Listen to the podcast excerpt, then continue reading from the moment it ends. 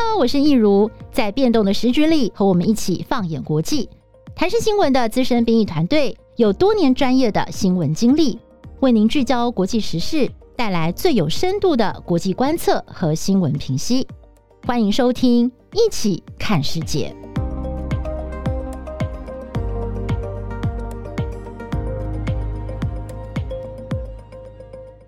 Hello，大家好，我是益如，欢迎收听今天的《一起看世界》Podcast。那今天的《一起看世界》很特别哦，我们邀请到的是另外一个也是非常非常知名，而且也是我自己觉得很喜欢、很有意义的这个 Podcast，叫做《哇塞心理学》。那我们今天邀请到的是蔡佳璇临床心理师娜娜，要来跟我们一起聊聊，在新冠肺炎之下，我们要如何好好的照顾自己的心理健康。Hello，娜娜。你好，Hello，大家好，我是心理师娜娜。我们今天呢，为什么会请到这个娜娜来跟我们聊一聊哦？就是这个新冠肺炎之下，我们要如何好好的来照顾自己的身心健康呢？啊，原因呢，就是因为其实从五月中开始，台湾历经了大概是将近三个月哦，比较严格的这个呃三级警戒的措施。那在这个过程当中，当然我们也看到台湾呢用了七十多天的时间，创造了一个奇迹，我们又把这一波的疫情呢就是控制下来了。呃，但是这个过程，我相信大家都很辛苦啦，包括说我们。不能出门啊，然后也不能出去玩，那甚至连公园小朋友的跷跷板啊，就是儿童游乐设施全部都封起来。我们要去超级市场买菜，还要看单号双号，也不能够去餐厅用餐，很多很多我们平常觉得诶非常平常事情都不能做。所以我相信。对我们的听众朋友来讲，过去这两个多月，真的其实是蛮辛苦的。那呃，这个过程当中，可能也会有沮丧，可能也会有压力，可能也会有彷徨跟茫然。那现在好不容易我们走过了这波疫情，但是其实国际上的疫情还是在发展当中。那面对到未来，我们仍然会有很多的不确定性。所以我觉得这是一个非常好的机会，可以请娜娜来跟我们聊一聊。在这样子的一个新时代的挑战，面对这种全球性大传染病的挑战，我们要如何准备好自己？我们要如何在这样的情境之下做好我们的心理调试？好，那接下来啊，我们请这个娜娜是不是可以跟我们简单的来介绍一下哇塞心理学的 Podcast？因为我知道哇塞心理学你们的听众非常的多，而且你们在心理学的这个部分类的排行榜都是非常高的名次，第一名哦。所以是不是可以请娜娜简单的来帮我们的听众来介绍一下？大家好，那哇塞心理学呢，我们基本上就是一个讨论心理学的平台啦。那 Podcast 这个部分呢，我们一共有四个主要的单元。那我们比较希望的是，把心理学好像在高塔里面的知识，变得可以。平易近人，大家都可以知道说哦，原来只要跟人有关的事情就有心理学哦，只要跟人有关的，我们生活中发生的事情都可以用心理学来解释。那我们不是单纯走那种呃疗愈鸡汤类型的心理学，我们比较偏向是那种大脑牛牛肉汤类型的，所以我们会有一些科学理论的实证依据。那各个单元除了宇哲老师的哇塞新观点，他是。比较是科普类型的，然后一些自我成长啊、正向心理学类的节目。那我的呢，会比较偏向就是亲子啊，或者是比较跟心理治疗、智商有关的部分。还有戴森峰老师的是犯罪心理学的部分，跟黄志豪律师的他就是司法心理学的这。部分，那这个就比较硬一点的，就是大家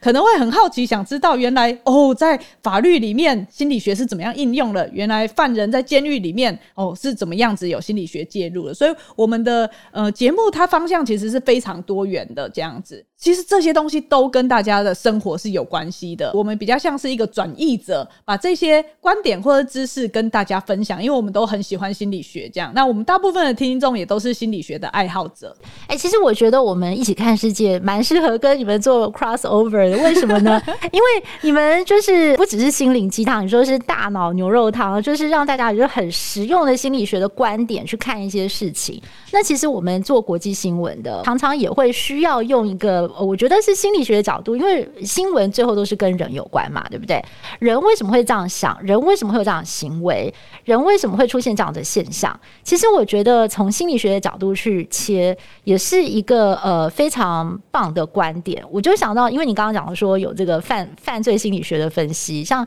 之前我们呃另外一位资深的编译张立德啊，他就跟我们分享说，在英国的一个杀人魔故事。哇，我在想说，如果我们可以有这种呃犯罪心理学角度去看那个英国杀人魔的故事，或许会有不同的观点跟收获。因为像我们之前也会，就是比如说像奥运的时候，或者是之前就是网红忧郁症的时候，我们也就也有相关的讨论，就是用心理学去讨论。比如说奥运的时候啊，那就是为什么大家会觉得说我看的时候都会输球，所以我不要看了，或者是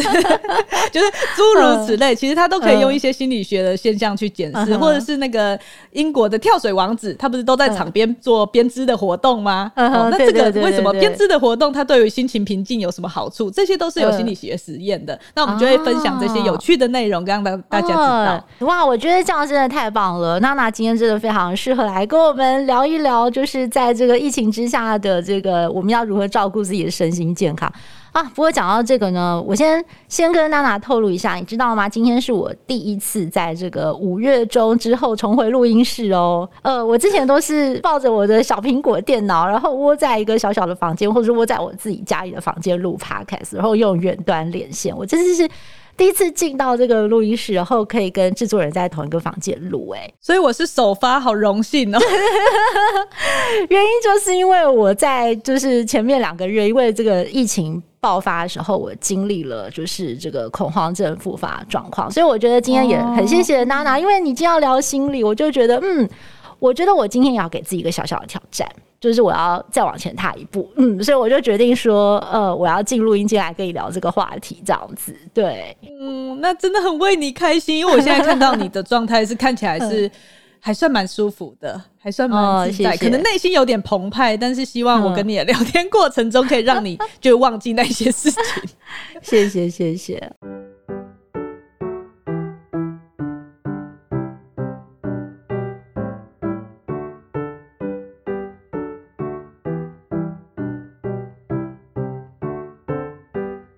我先来说说我自己的故事好了。呃，其实我们的听众大概也都知道，我在四年前，就是我生完小小宝宝的时候，我儿子的时候，我有一阵子大概有半年的时间，蛮严重的产后忧郁症。那那一阵子，我就是完全都不敢出门。那主要的原因就是我非常害怕病毒跟细菌。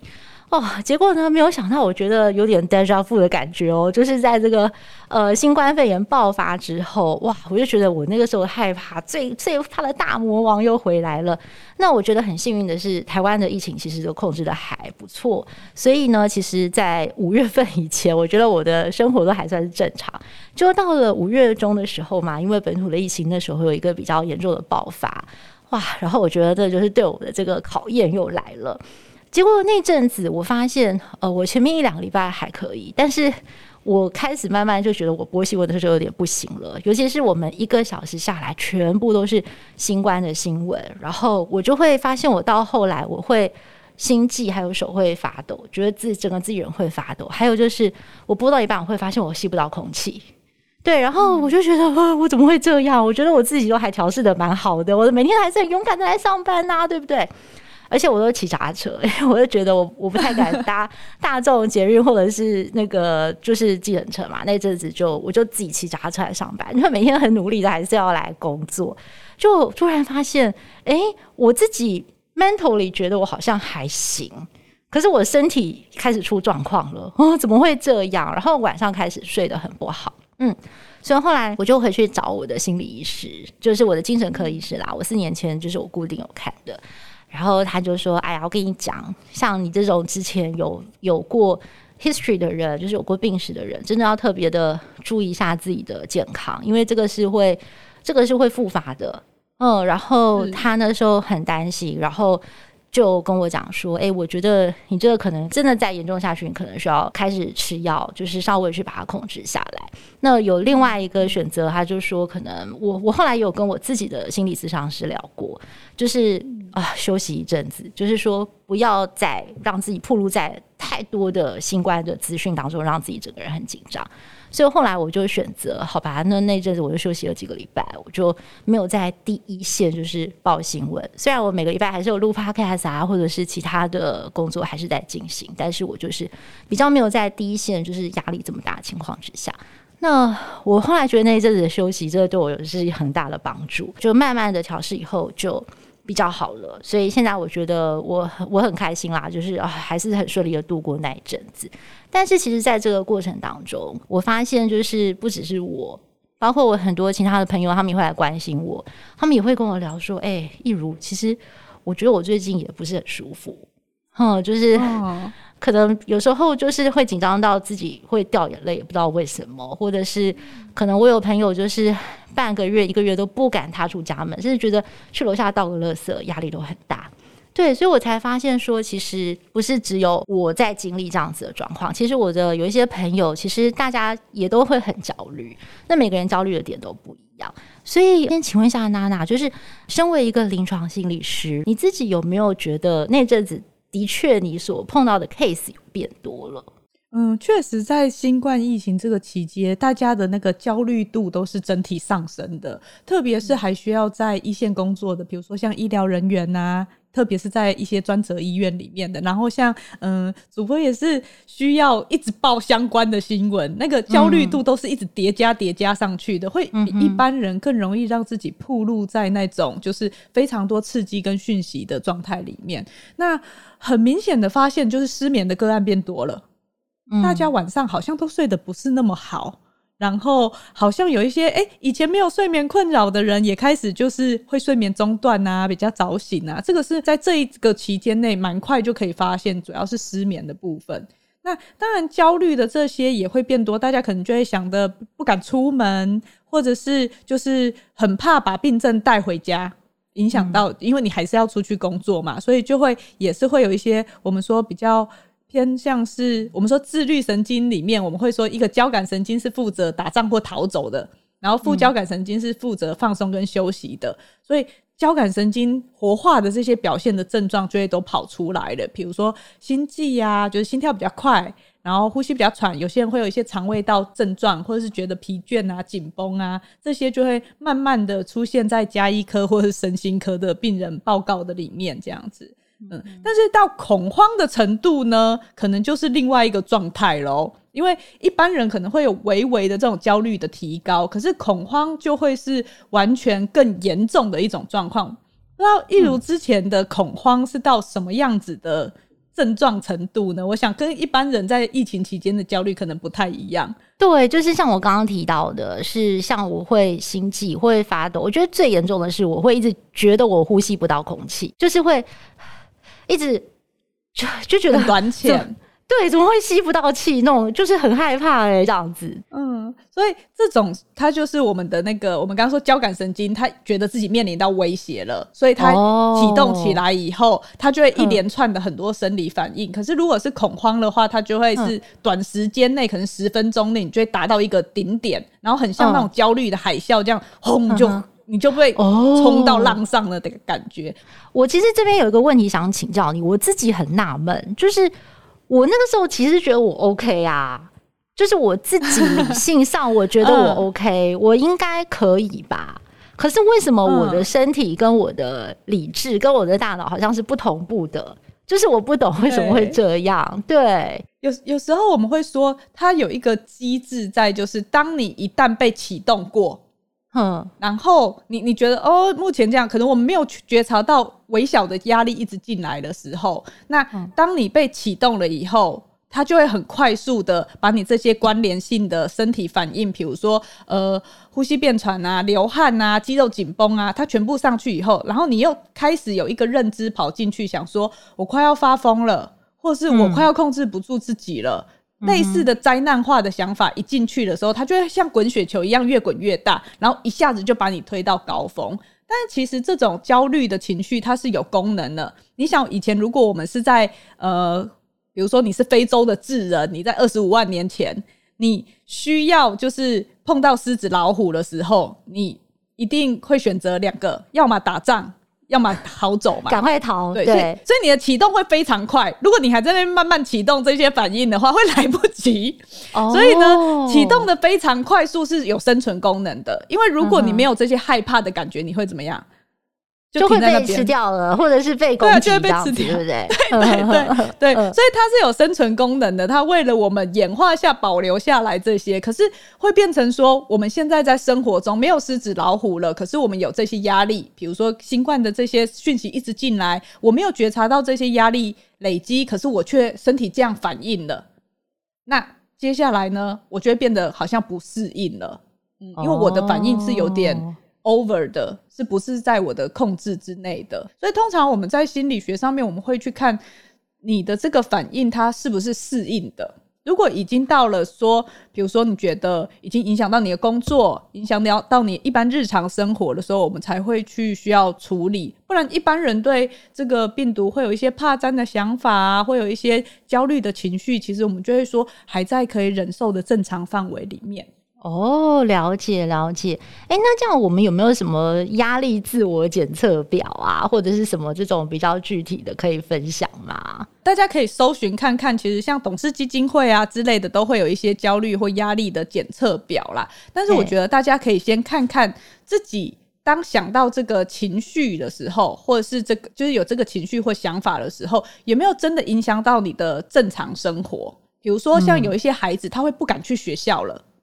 你没有办法完成你该做的事情的时候，然后这个时候我们就会说，或许你的呃职业功能或是学业功能等等的，它会是有一点点受损的。那这种时候，我们就会说，他可能就会需要来就医了。嗯，对。那另外一个部分是，我觉得，嗯、呃，大家有时候会觉得说，这个有需要去看，因为一开始这些症状常常会被以为是心脏病的问题。或是胸腔科的问题，所以我有一些个案，他们就会去绕过各科哦，就是心脏科、胸腔科、加医科，或是有时候会有一些焦虑起来会有一些晕眩的问题，神经内科，对，他们会绕了一圈以后，最后呃才被发现说，哎，检查完这些生理上面都正常啊，所以人家就会推荐他去看身心科或是精神科这样子。哦，所以原来是这几年大家比较有 sense 了，各科的医生看过以后，他们可能就会。知道说，哎、欸，一直来急诊，可是生理上面没有什么症状，他就会转介来身心科，这样，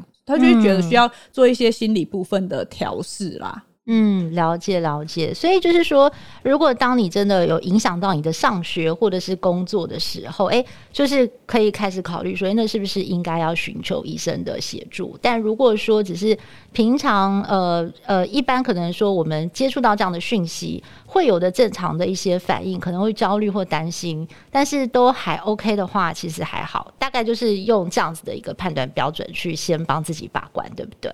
对。其实我真的是觉得，大家以前会觉得说有有真的要到病的程度，但其实有时候先去给医生评估，其实也没有关系哦。就是去看一下，你可以更了解自己，然后并不一定要到说一定要。多严重才去看？有时候你去了，然后知道说，哦，其实我这样是 OK 的，那那也很棒啊，你会更安心，嗯、你会知道，呃，医生也通常会给你一些，他不会马上用药的，他会跟你讨论一些你生活中哪一些可以调试的方向，你可以做什么事情，让你现在的个生活是更适应的这样。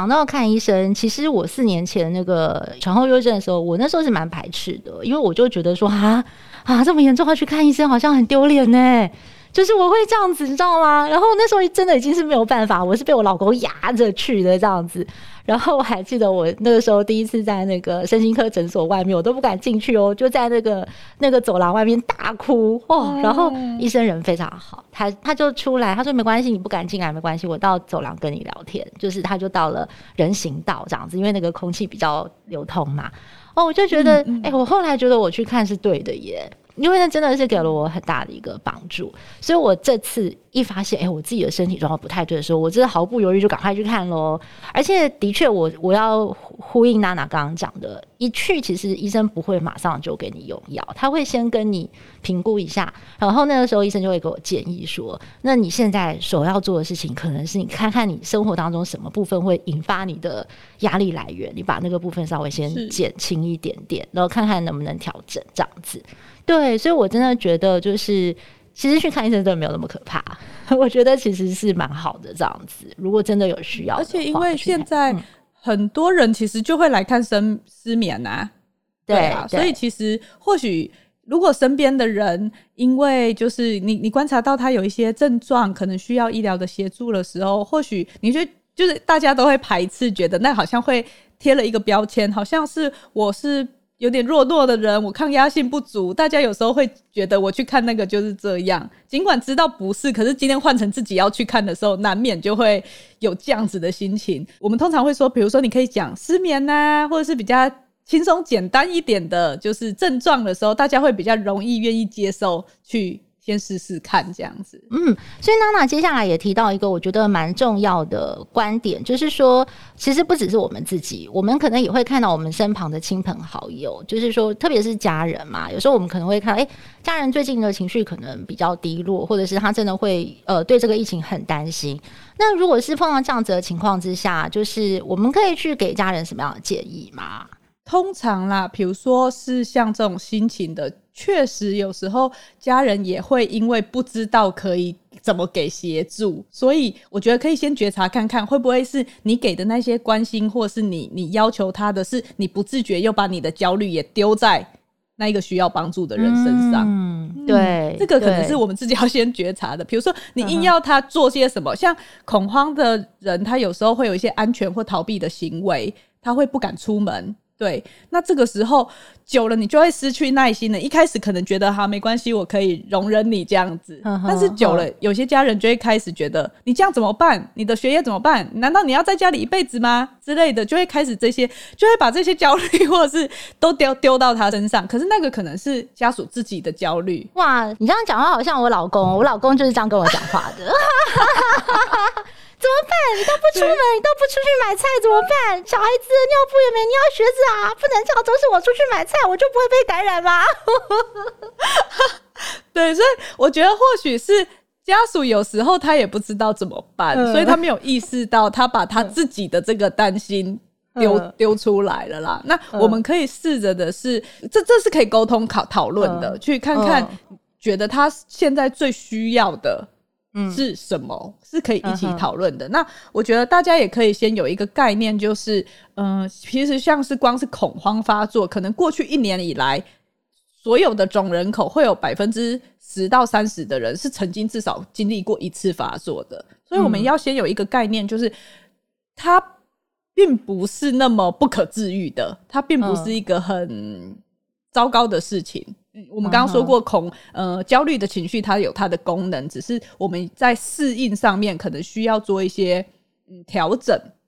那像是呃去看医生的时候，药物它可能就是帮你把硬体弄好，可是对软体的部分，我们就还是需要重新学习。软体的部分总是会有二点零、三点零、四点零嘛，你过去硬硬的这个方式，可能现在的情境不 OK 了。所以我们现在就要学习新的情境，所以我们就会说，可以的话，就是跟个呃个案一起去先了解你们到底发生什么状况。因为虽然说是焦虑哦，但是焦虑症其实分很多，恐慌只是里面的一种。那像刚刚说到的那个，嗯、如果是怕脏啊，或是怕有细菌啊，嗯、如果你是呃觉得。会出现一些，比如说一直想这件事情，甚至出现一些清洁的行为的话，它其实可能会变成是强迫症那一块。然后另外的话，有一些人可能他是觉得说，哎，我到哪里都很慌张，我到哪里都觉得就是呃很害怕，会有一些未来生活的结果的时候，那个可能是广泛性的焦虑症，那个又不是恐慌。哦、所以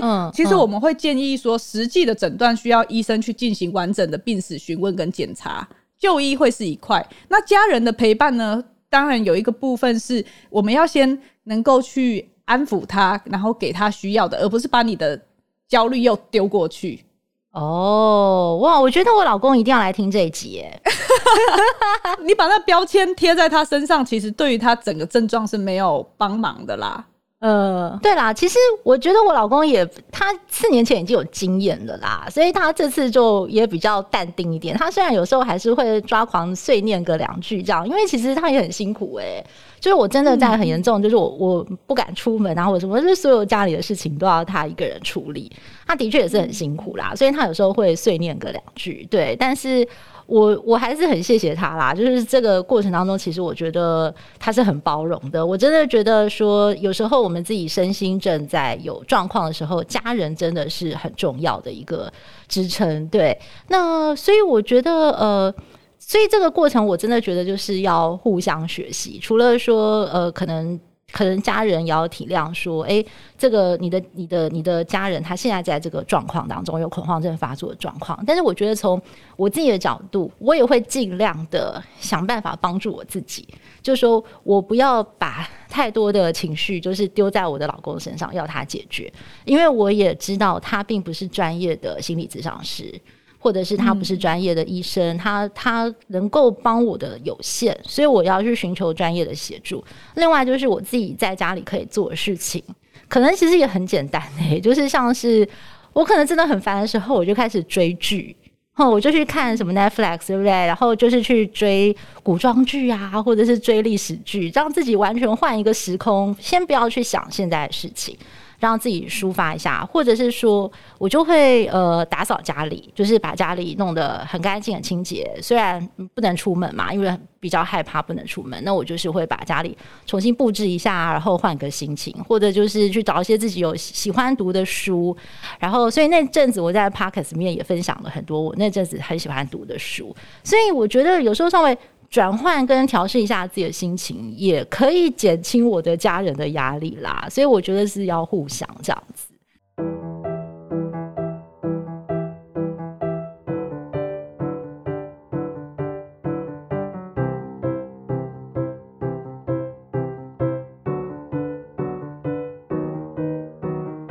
觉得就像一如刚刚讲到，很重要的就是，通常我们如果越聚焦在那个焦虑的事情上面。其实它会越陷越深，越深，它就卡在那里，绕在那里了。所以有时候适时的转换一下注意力是需要的。我们可以脱离我们那种灾难化的想法一下下。那其实我们说情绪的部分，它是需要调节的。你可以想象说，不是说这个焦虑的情绪不好，但是是这个情绪它已经。超过了，超过了你可以控制的方法，所以我们或许可以聚焦在别的地方，慢慢的让它恢复到一个呃比较好的基准值的状态。那通常我们在介入的时候，我们还是以嗯焦虑症大部分实证研究上还是就是药药物可能可以，或是认知行为治疗，然后搭配一些所谓的呃认知介入的话，我们可能就是会去跟。你可以试试看，你对于那些焦虑的想法，会去做一些重新的再评估。比如说，对于某一些喘的感觉，会不会是太仓促妄下定论了？然后去，或者是对于外面的这些，比如说细菌啊这些想法，有时候我们会知道，我们想的其实是太夸大的嘛，对不对？嗯，其实我也不想这样想，可是那个情绪就上来了。嗯，对对对，那这些记录跟我们的再评估，可以帮助我们把自己拉回比较中性的状态。比较普常、普通话的状态，不会一直把它往很严重的方向去推，这样子。对，那另外行为的部分，我们就可能会有一些可以学一些腹式呼吸啊、渐进式肌肉放松啊、正念或是运动，因为这些都会让我们的副交感神经，就是放松休息的这个神经，可以比较抬起来、比较升高起来，去平衡那个很焦虑的这些生理反应。所以这些都是自己可以就是辅助搭配的。嗯、那现甚至是像比如说按摩啊、精油啊、瑜伽这些，其实虽然它的实证等级还不够高，可是它当做辅助是还不错的，就是多少可以有一些帮助，就是可以帮助我们放松一下心情跟情绪这样子。对，嗯。对，其实我觉得我们今天讲到这个，嗯，恐慌，然后焦虑，就是在整个新冠疫情下哦。我接下来想举举几个，就是我看到在国际上面的一些数据哦。我觉得其实这个真的是现在全球越来越普遍的一个现象。像是呃，美国有一个最新的研究，他们调查了两千零四十九个美国的成年人，调查的时间是在今年的七月二十六号到八月十号。他们发现说呢，就是这个问题是过去十二个月哦，你在心理健康上面有什么样的症状？结果有高达百分之四十一的人说他们有焦虑，百分之三十九的人觉得有压力，百分之三十的人是感到忧郁，然后百分之二十八的人是觉得自己被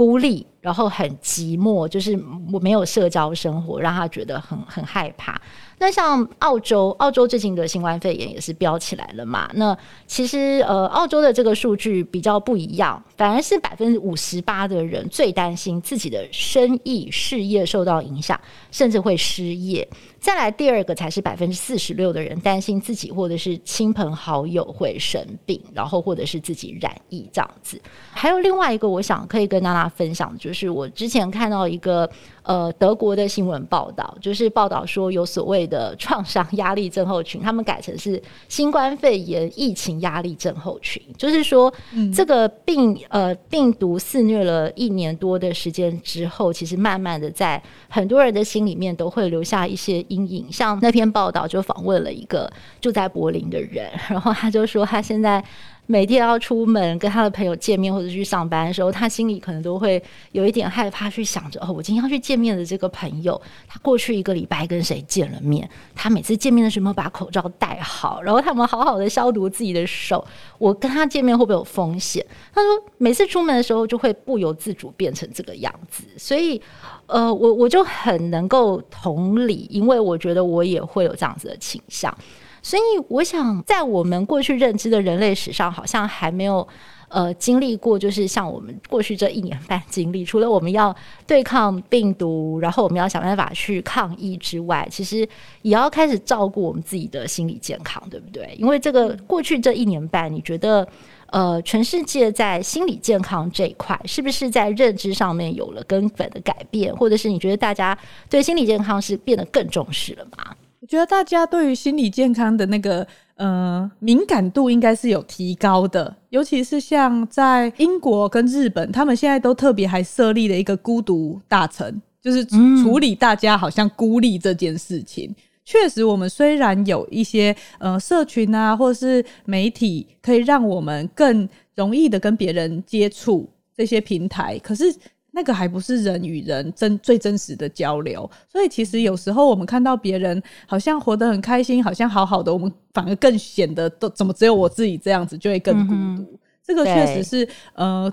近几年越来越明显的一个问题啦。那刚刚讲到说，就是像是呃疫情所带来的这些创伤，确实因为在国外，他们很多其实他们死伤的人数是蛮严重的。对，那，那我们说创伤压力症候群，这个创伤通常它会是跟你亲眼见到别人呃有生存上的困难，就是危机，或是你自己可能就会是那个人的时候，它就可能会形成创伤。那在这个过程中，我们一直都好像因为这件事情还没有结束的感觉，对，所以你就会一直都有那样子的压力在，然后确实也因为这个造成很大的社会隔离。那我我们其实，在谈这个问题的时候，我们反而会去看，你势必得要一个人，势必会有一些独处的时间。那我们怎么样主动的去安排，积极的安排一些自己喜欢的独处，让你一个人的时间是品质是高的。就像一如你之后之前会变成在家工作嘛，在那个时间，如果我们明明已经在家了，可是我还是把思绪一直放在。外面的这些病毒、这些危险会不会影响到我的时候，我就很难在我的生活中舒服的过我当下应该品尝的生活，然后我的生活品质也会变得不好。可是如果我现在知道说，诶，我现在是相对把自己放在一个比较舒服的环境的时候，我怎么把我自己的思绪拉回来，去体验我现在喜欢的事情？这个好像就会变成说，尽管我知道这些威胁还在。但是我还是可以品尝我原本的生活，这件事情反而会是大家可以开始去，我觉得去练习的，怎么跟自己相处，怎么跟自己独处。那主动的去安排一些任务，比如说，呃，我就像 像你要录 podcast 啊，读书啊，这些都是主动的任务，你就会在那个时时空中，你会比较有控制感，你就不会是被动的。我好像没有上班，我不知道能做什么，然后那个无聊、空虚，反而会让你的焦虑。更往往上，你也不会有成就感。可可是既然我们就是这段时间我要独处了，我们怎么样去安排？我就算要追剧，好啊，那我就追啊，这是我自己主动想做的嘛。反而这种高品质、高品质的独处的安排，会是一个相对对心理健康来说是呃比较健康的举动。所以我们会鼓励大家说，你可以设置一些任务。那特别是如果你没有要塞满很多事情，因为塞满很多事情其实也会累，也会焦虑。那我们也可以用一些比较体验性质的，比如说冥想啊、散步啊，或者是喝一杯茶，或者是就是跟你们家的猫玩。你是把注意力放在那个当下的，因为你的大脑它基本上你做 A 事情的时候，你就没有空去想 B 事情。嗯，你如果很注意力在。像我们现在在录录 podcast 的时候，我就没有空去想，呃，我跟同事刚刚吵架什么的，啊，我家人怎么了之类的。对，对，所以我们的注意力其实它大概就只能聚焦在有限的地方上面。那你怎么样子？把你那个时间是聚焦在比较高品质你喜欢的地方上面，这个是大家可以开始慢慢去学习跟调整的啦。那娜娜今天真的很开心啊！你跟我们分享了哇，我都觉得自己重听这个录音的时候应该要狂做笔记哦，把这个教战守则写下来这样子。那是不是最后可以请娜娜再帮我们的听众简单的整理一下？就是说，面对到像这样子呃，这个疫情来袭的时候，我们可能还会面对到这个。呃，可能警戒状态啊，或者是又要隔离啊，或者是什么样的一个情况之下，我们到底有哪一些重点要注意？我们要如何来帮助自己，可以以一个比较平静、舒服的心态去经历这些挑战呢？我觉得大概今天讲到的部分可以分成四个点啦。第一个部分呢，是我们对于焦虑的这个情绪，我们可以先跟他当好朋友，就是。焦虑的情绪，它其实是给我们一个提醒，我们要知道它有一个功能存在。所以，当我愿意这样子的时候，我先不会那么想要抗拒它，而反而又叠加了压力上去。那比如说，我可以想到说，呃，如果我感觉有点紧张，其实它是提醒我更谨慎，我要记记得清洁我的手，记得我要戴好口罩，跟跟别人保持社交距离。我能够看到它的好处的时候，我比较不会又觉得我怎么可以这么焦虑，才不会又。把那个焦虑更往上推，这或许是第一个。那第二个是，我觉得大家也可以知道说，诶，其实很多人跟我是一样的，这个普通感其实蛮重要的。当我们愿意去看到这件事情的时候，我们会比较愿意跟别人讨论这个焦虑。那你有跟别人讨论焦虑，互相之间比起。彼此就会形成一个支持在，所以我们先知道说这件事情，他可能每个人正在经历一样的事情，我们并不孤单，所以我们可以互相讨论，互相给予我们撑起那个人际的保护伞，其实会是陪伴很重要的部分。那第四三个的部分的话，就是我们刚刚有讲到的，与其我们可能真的会有一些独处的时刻，那我们怎么样去营造一个好的独处体验？怎么样子去主动安排自己的呃活动任务来找回控制感？这个其实是我们可以做的，因为我们把可以聚焦在自己可以努力的地方的时候，会比你聚聚焦在你没有办法改变的地方的时候更能有控制感，你就会找回你的那个掌控感，焦虑自然其实就会下降。那第四个，其实我觉得就是每它比较是一个长期的功课，每个人或许都要开始练习跟自己做朋友。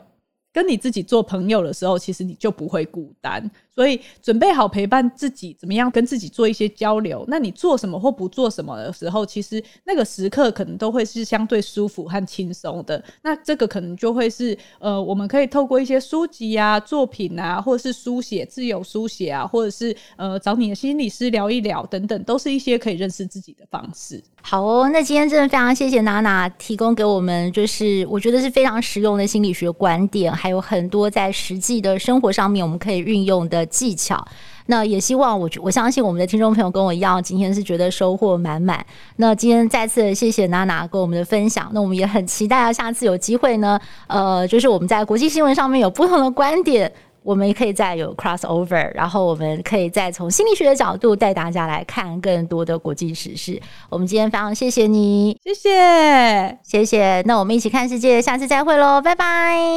拜拜。